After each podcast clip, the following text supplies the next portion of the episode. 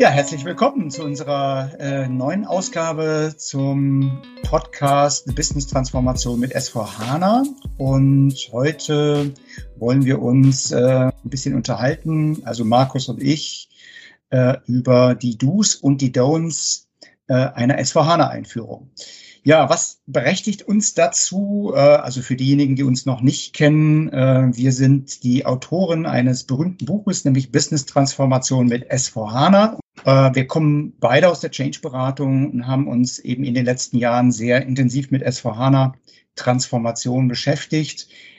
Eben nicht allein aus der Sicht der Technik, sondern vor allen Dingen eben aus der Perspektive Organisation und Change Management.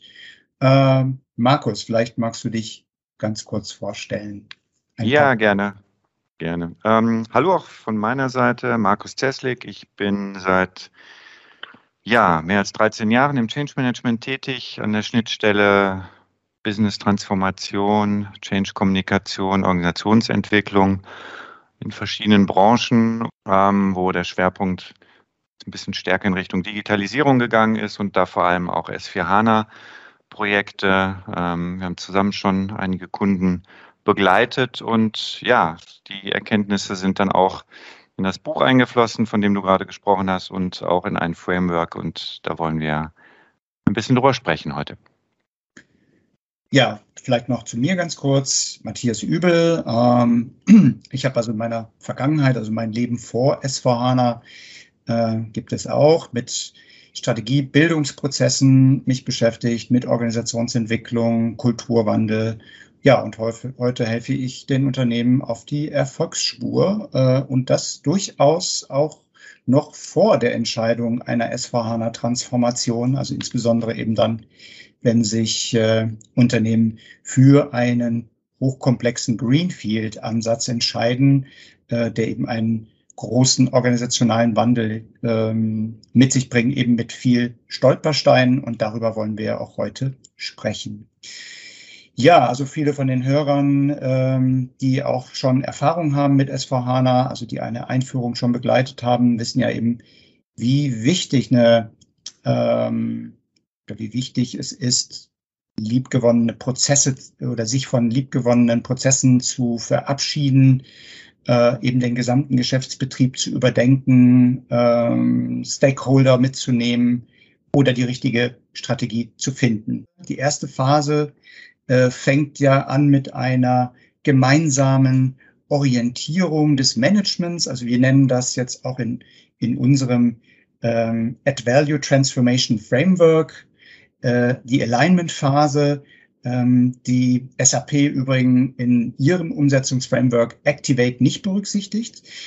Und ähm, da geht es jetzt um die, um die Business-Sicht der digitalen Transformation. Ähm, was also ist ähm, unser gemeinsamer digitaler Leitstern? Und da sind wir eben noch gar nicht bei einer S4HANA Einführung. Also da geht es eher um die Priorisierung von strategischen Zielen äh, und den Gestaltungsinitiativen. Und dann natürlich auch um SAP, um S4HANA und äh, den Potenzialen, also verbunden eben mit der Frage, äh, inwieweit jetzt SAP äh, hier in die Digitalstrategie einzahlt. Und äh, das ist sozusagen ein, ein grober Abgleich der Anforderungen äh, mit den Chancen und Risiken von SAP und das eben auf allen Ebenen. Es geht darum, äh, erstmal ein umfassendes Verständnis für eine Business-Transformation zu erzeugen, äh, insbesondere wenn es um Technologie geht, also S4HANA, was ist das eigentlich, was sind die Möglichkeiten von S4HANA, äh, was bedeutet eine End-to-End-Betrachtung von Prozessen, was bedeutet eine prozessorientierte Organisation äh, und äh, was hat es mit den Veränderungen in, der, in den Arbeitsweisen auf sich. Und ich denke mal, ein erstes Don't wäre zum Beispiel, wenn man SAP allein als Ziel definiert. Also SAP-Einführung äh, ist jetzt nicht das Ziel, auch nicht die hohe Effizienz oder beziehungsweise eine SVHANA-Einführung besonders kostensparend einzuführen, denn SVHANA ist immer auch eine, ein großes Projekt, ein großes Programm, äh, was mit vielen Kosten natürlich und mit vielen Aufwänden verbunden ist. Deswegen äh, das Ziel ist da eher eben das Business voranzubringen und die äh, Vorteile von SAP zu nutzen. Darf ich da kurz reingehen? Genau, also ich möchte auch bestätigen, was du gesagt hast. Du hast viel von Potenzialen gesprochen und ich glaube, das ist von der, von der Denke her ganz wichtig, am Anfang gerade diese Chancen in den Vordergrund zu stellen und, und nichts als technische Notwendigkeit zu sehen. Also wirklich das Business auch frühzeitig ins Boot zu holen und, und welche Potenziale können da gehoben werden. Also wirklich mehr in Möglichkeiten denken, in, in Chancen. Und ähm, da hilft es auch, glaube ich, so ein bisschen den, den, ja, so einen Helikopterblick einzunehmen. Ne? Also auch nicht nur die Binnenperspektive, ähm, was haben wir letztendlich in der Organisation davon, sondern auch ja, den Kunden damit ins Boot zu holen, beziehungsweise was wollen denn unsere Kunden überhaupt? Ja, was, was, was haben wir an Ressourcen? Wie sieht das ganze Ökosystem aus, in dem wir uns bewegen? Wie verändert sich unsere Branche? Das wären ja so Fragen, die wir am Anfang auch ähm, gemeinsam, also stellen und gemeinsam erörtern mit dem Kunden. Ähm, dann den Blick auch so ein bisschen aus der Binnenperspektive herauszunehmen ähm, auf die äh, eigene Kundenwelt, ähm, die ja auch einer ganz anderen Dynamik dann auch ähm, unterliegt. Und ja, du hast es gesagt, ähm, das sind dann wirklich so die, die großen Fragen, die man erarbeitet, die, die strategischen Leitlinien. Genau, also gerade weil du es ja schon äh, angesprochen hast, äh, Innensicht, Außensicht, wenn man jetzt nochmal auf die Innensicht schaut, ähm, wir kennen ja ähm, alle Organisationen, die, äh, also klassisch organisierte äh, Unternehmen, äh, wo wir ein sehr starkes Silo-Verhalten vorfinden oder ein starkes Herrschaftswissen, äh, etabliert ist. Und da geht es darum, natürlich dem auch ein wenig entgegenzuwirken, eben beispielsweise eben durch, durch Förderung von Kollaborationen, also dass wir eben sehr viele Workshops durchführen oder vielleicht eine Plattform ähm, haben, also eine Kollaborations- oder eine Lernplattform implementieren, wo wir eben äh, ja, Themen zur digitalen Transformation auch äh, besprechen können, diskutieren können. Also dieser, diese Transparenz, dieser Austausch, äh, gerade auch am Anfang unter den Führungskräften, ist, ist eben hier auch besonders wichtig. Ja, das ist also, ich glaube, auch in der Kommunikation kann man am Anfang leider auch sehr viel falsch machen. Ähm, du hast es gesagt, also wenn man da so nur so aus der Defensive heraus kommuniziert, dann, dann ähm, gewinnt man sicherlich keine Fans, ähm, vor allem nicht unter den Führungskräften, die man da schon ganz am Anfang braucht. Ähm, ich glaube auch, man kann allein schon bevor das Programm überhaupt angefangen hat, schon schon äh, einiges falsch machen und und äh, als ersten Punkt würde ich da vor allem sehen, dass man gar nicht die richtigen Leute mit dem Boot hat. Ne? Meist werden ja so die üblichen Leistungsträger eingebunden, die dann schon drei Programme noch nebenbei herlaufen haben. Ähm, da also wirklich die richtige Mannschaft erst einmal aufzusetzen. Ähm, die Wissensträger, die jetzt vielleicht nicht sofort hier schreien, aber von denen man weiß, dass die in diesem Umfeld äh, einiges an Know-how haben und, und sehr wichtig äh, sein könnten in diesem Programm, die frühzeitig mit einzubinden.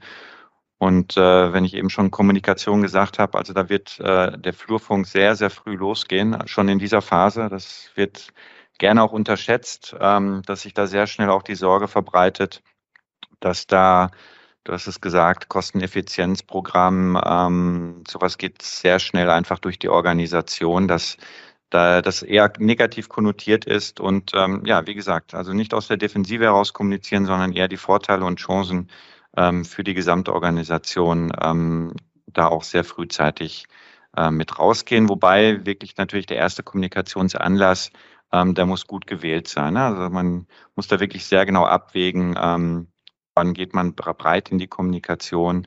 Ähm, und für eine sehr breite Kommunikation ist diese, dieser Punkt, dieser Zeitpunkt natürlich noch, ähm, noch etwas früh, weil vieles einfach auch noch nicht äh, bekannt ist. Aber selbst das könnte man kommunizieren. Ne? Was ist bekannt? Ähm, welche Entscheidungen sind schon getroffen worden? Ähm, und welche Entscheidungen werden noch äh, getroffen? Und, und wann? Und was braucht es dafür auch an, äh, an Daten, an, an Fakten, an Informationen, um diese Entscheidung treffen zu können. Ich bin da äh, bei dem Gedanken, den du jetzt gerade beschrieben hast, Kommunikation, ich würde noch einen Schritt zurückgehen, äh, denn ähm, gerade was auch die Zusammenarbeit zwischen dem Business und der IT angeht. Ich glaube, da braucht es auch eine gewisse Vorarbeit. Und wir machen ja auch den, die Erfahrung, dass auch gerade jetzt äh, in den ja, unseren letzten äh, Projektanfragen haben wir es viel damit zu tun, dass das IT zu uns kommt und sagt, Leute, könnt ihr uns helfen? Ähm, wir haben vor, ein, ein SVHANA, eine SVHANA-Transformation oder eine Migration ähm, zu organisieren durchzuführen. Und äh, wir sehen uns da in einer etwas schwierigen Rolle, also in einer, sagen wir mal, klassischen Rolle.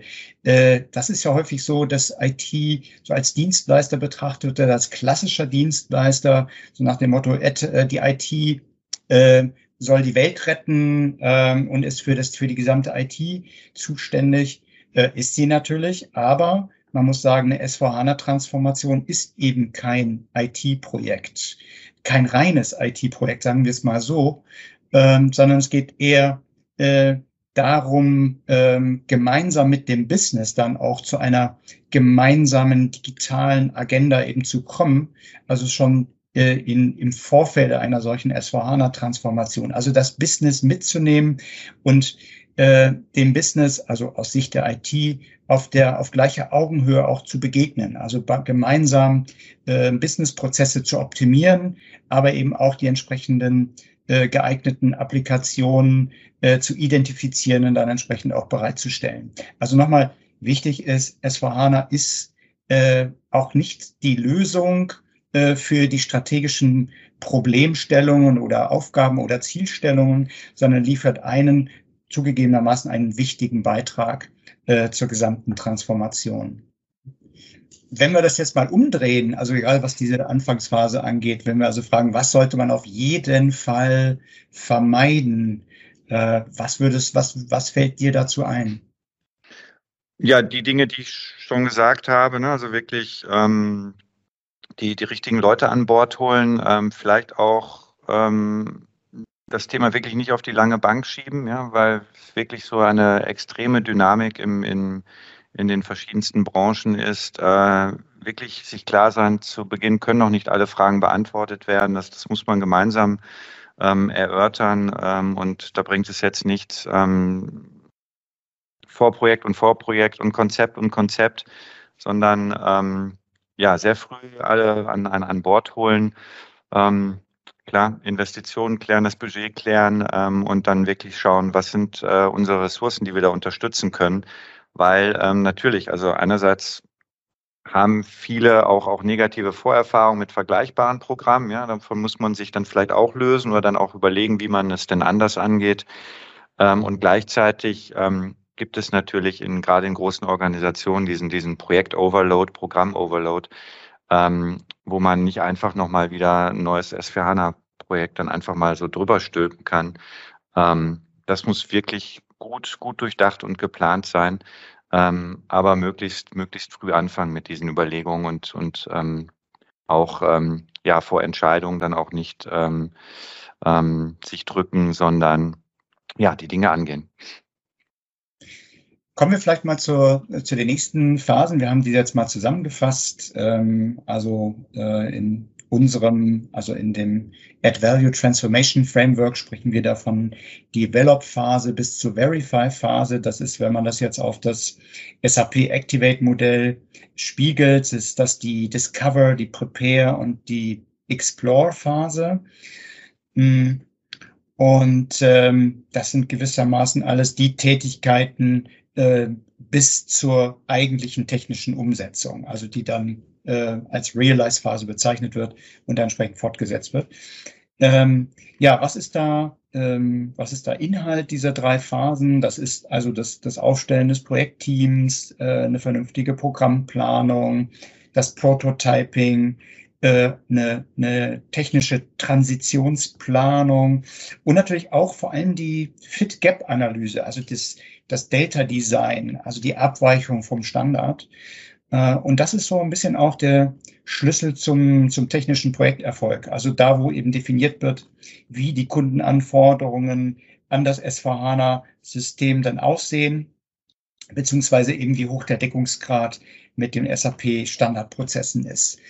Und ähm, ja, parallel dazu, das ist ja dann auch unsere Aufgabe als Change Manager oder aus der Perspektive des Change Managements, geht es ja darum, diesen Prozess der Transformation eben ähm, zu begleiten. Wir wissen, wie erfolgsrelevant ein Change Management ist, vor allen Dingen eben in einer Greenfield-Einführung.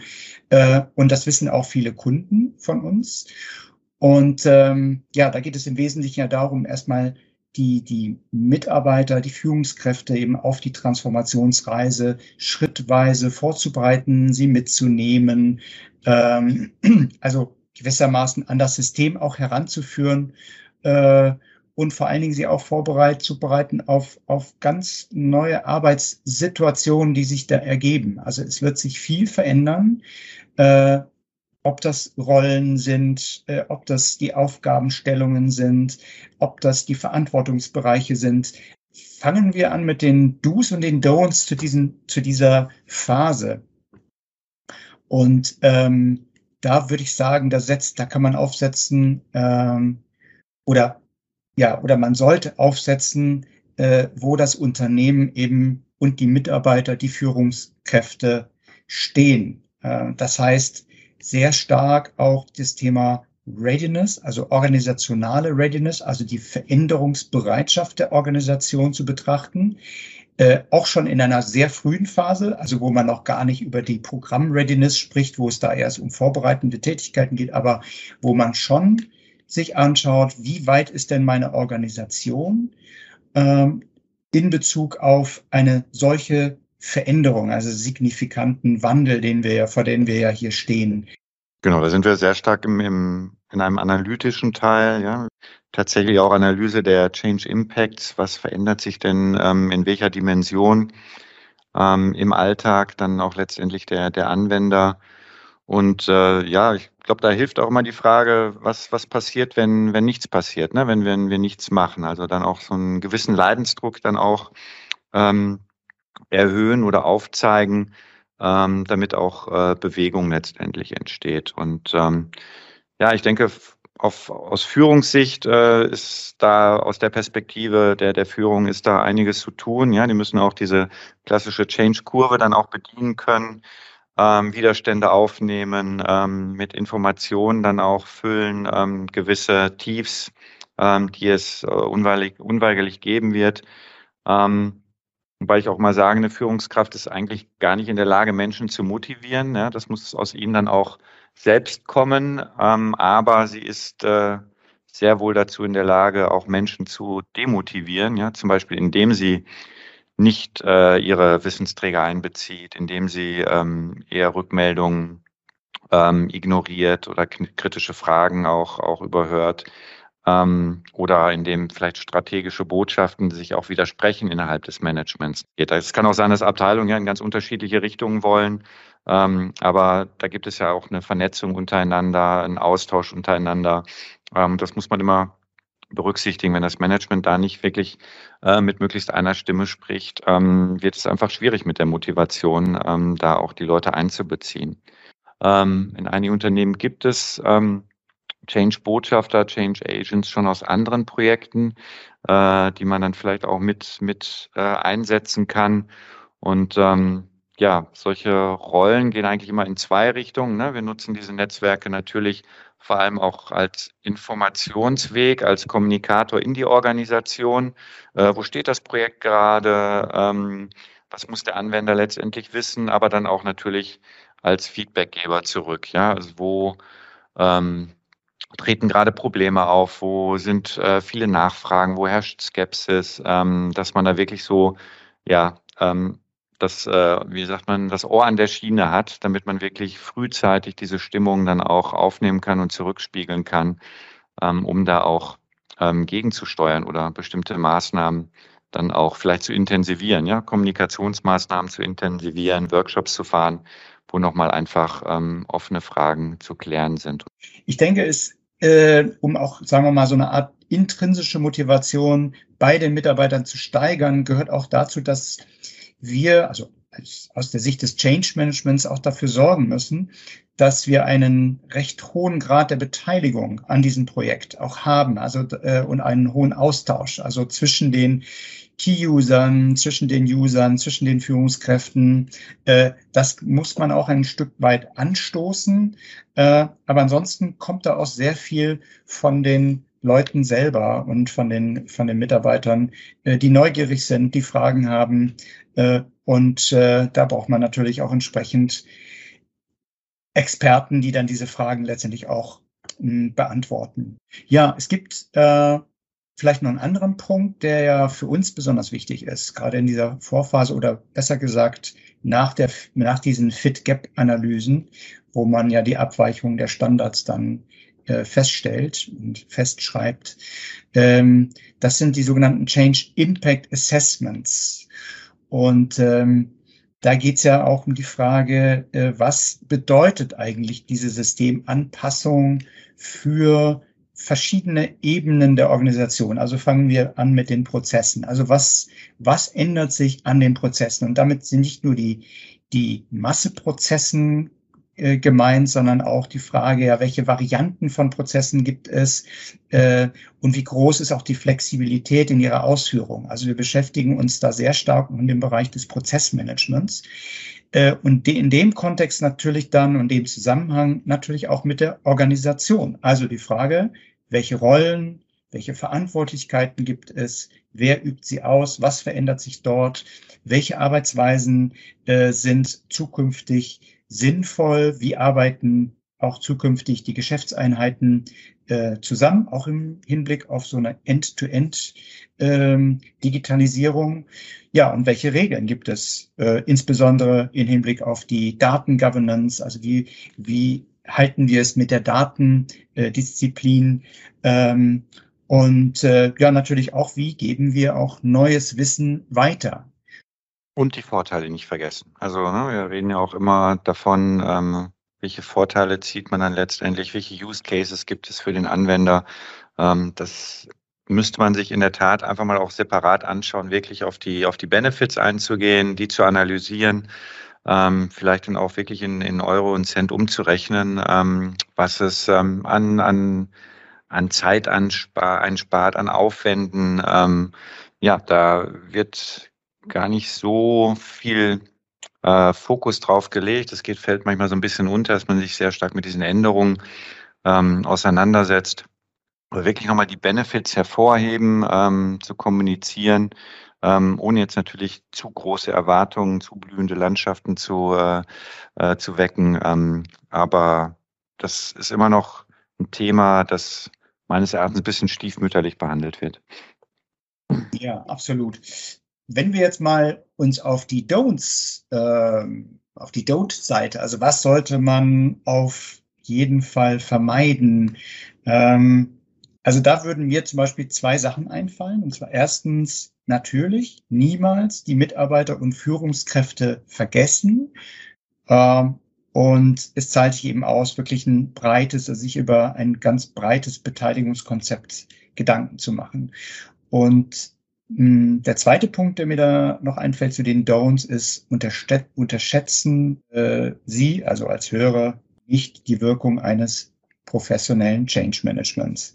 Also gerade was auch die Wirkung von Maßnahmen angeht. Es reicht nicht, einem Best Practice stur zu folgen, sondern es geht immer darauf, auch immer zu gucken, wie wirkt die, wie wirken sich die Maßnahmen aus, die ich da äh, angewandt habe und äh, also immer ein Review machen, immer zu schauen, äh, wie kommen gewisse Kommunikationsmaßnahmen an.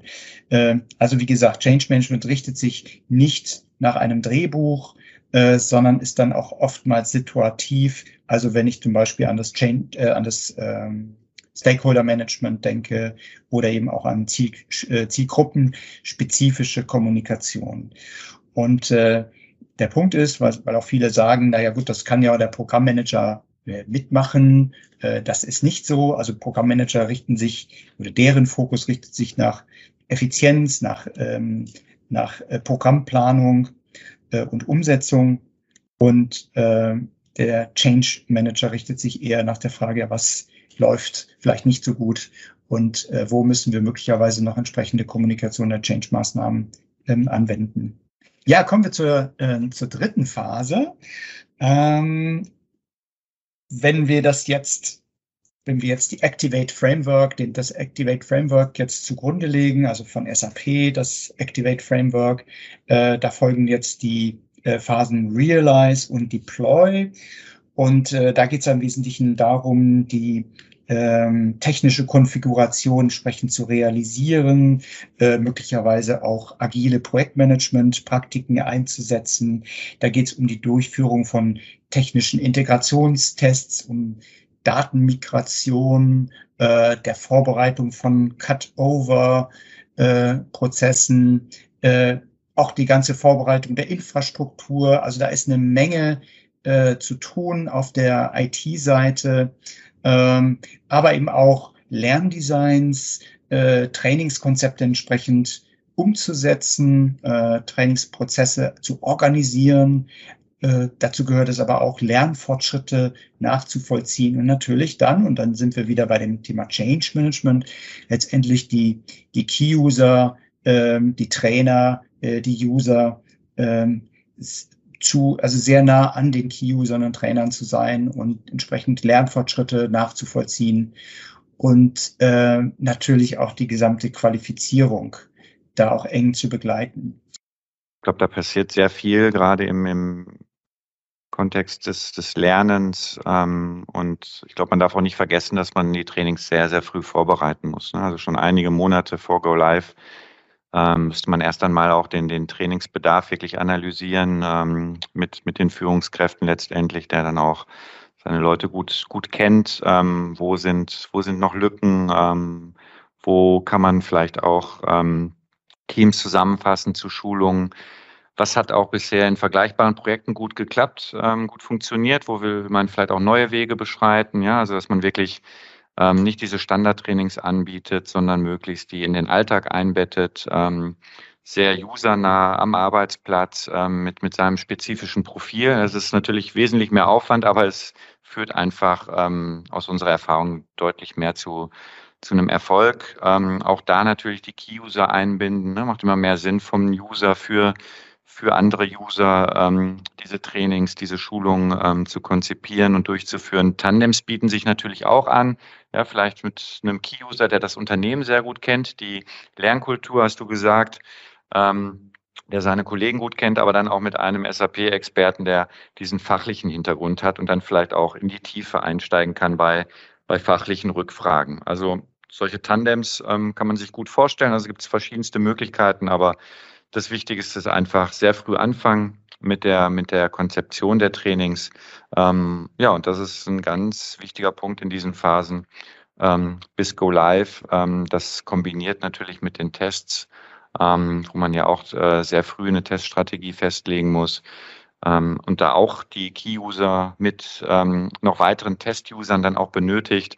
Also nochmal sehr ressourcenintensiv, kurz vor Go Live wo man auch merkt, einfach die Spannungskurve äh, geht hoch ähm, und ähm, da muss man auch nochmal sehr intensiv dranbleiben als, als Change Manager.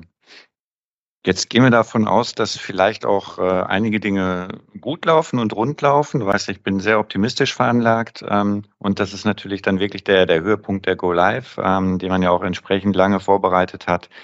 Und so wie es natürlich im negativen Fall, wenn die Dinge nicht so gut laufen, wirklich dieses Fingerpointing vermeiden sollte, sollte man aber dann wirklich, wenn es gut läuft, auch nicht vergessen, wirklich ähm, Erfolgsstories zu ähm, ja, zu schreiben, zu äh, kommunizieren und ja, wirklich diesen Höhepunkt dann auch wirklich zu feiern. Ne? Das wird dann meist von der Geschäftsführung irgendwie ein Brief rausgeschickt, maximal toll gemacht, Schulterklopf. Ähm, ich glaube, da muss man wirklich diese Wertschätzung auch zeigen und ähm, äh, ja, dem, dem Team da auch wirklich Respekt zollen für, für, für die lange Arbeit. Das sind ja meist wirklich Projekte, die über Jahre gehen. Und ähm, ich erlebe es dann ganz oft, dass die wirklich die Spannungskurve erstmal dann wirklich ganz nach unten geht, komplett abfällt. Und das ist aber völlig natürlich, ne? dass man das wirklich, wirklich mal einen Moment dann mal ähm, innehält. Ich weiß, dass das in diesem schnelllebigen Geschäft ähm, äh, nicht so gern betont wird, aber das braucht man sicherlich mal für künftige ja. Projekte. Auf jeden Fall. Und äh, weil du es jetzt gerade so sagst, ähm, Pausen machen ist immer wichtig. Äh, das gilt natürlich auch für uns.